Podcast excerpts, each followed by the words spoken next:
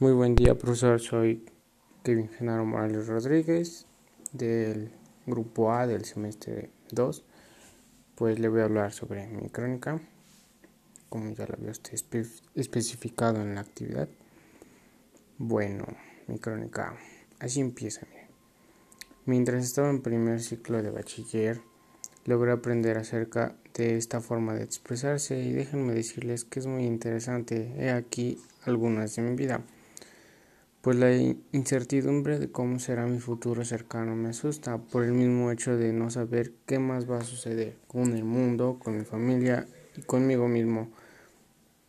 Me surgen muchos interrogantes con respecto a eso. ¿Qué serán de mis planes? ¿Continúo con ellos y el trabajo? ¿Qué viene ahora? Extraño la rutina, debería poner mi atención en otros aspectos dejados de lado. Debo reevaluar mi lista de prioridades, cómo aprovecho mi vida sin que ésta se me quede solo en casa y muchas otras me carcome cada noche.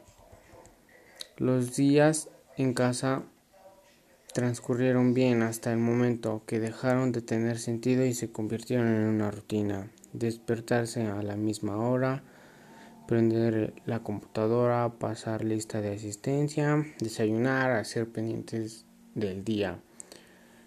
Con días así las cuestiones internas no han dejado de parar, más aún en este año desde casa, solo que ahora son más diferentes que antes.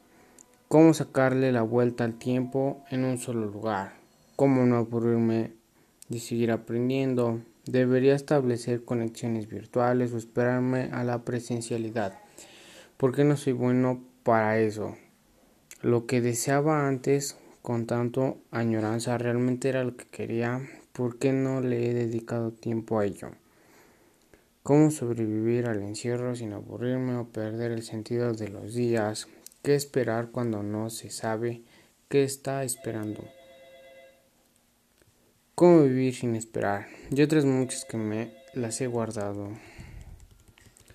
El cambio de cuestiones ha sido inesperado, solo que ese cambio ha generado más cuestiones, otras que aún no estaban planeadas. Ojalá me contaran cómo se hace eso para lidiar esos cambios de cuestiones en la adolescencia, pero sí me ha enseñado que, que, que ayudar es una gran, par, es una gran parte importante de la vida. Esto me lleva a que yo quisiera ejercer derecho o bien abogado.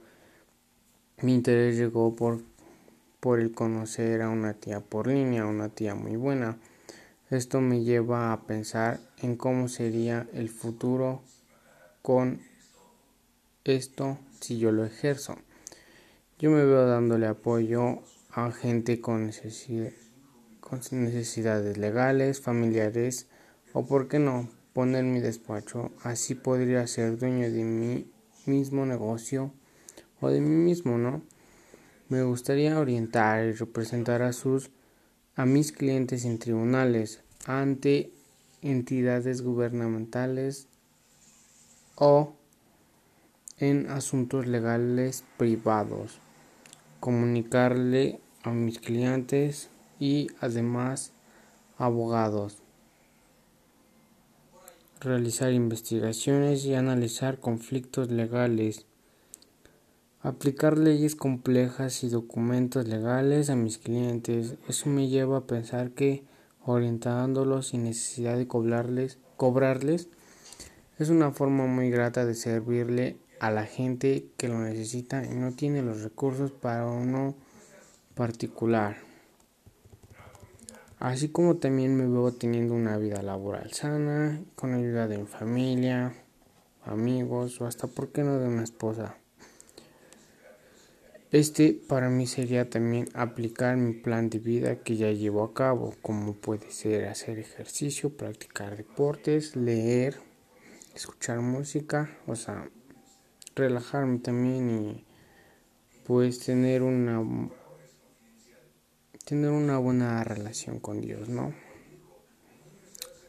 Así como estudiar la licenciatura en Derechos en línea en México es muy accesible ya que podrás estudiar esta licenciatura gratuita dentro de la UNAM VM, la UAP, UAMX, dando así un total de 10 universidades públicas virtuales que cuentan con esta carrera 100% en línea.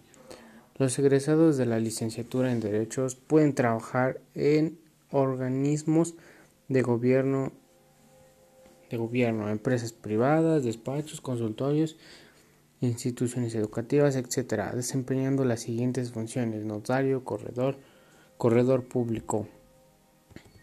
Así es como puedo yo concluir mi crónica. Y pues es todo. Gracias.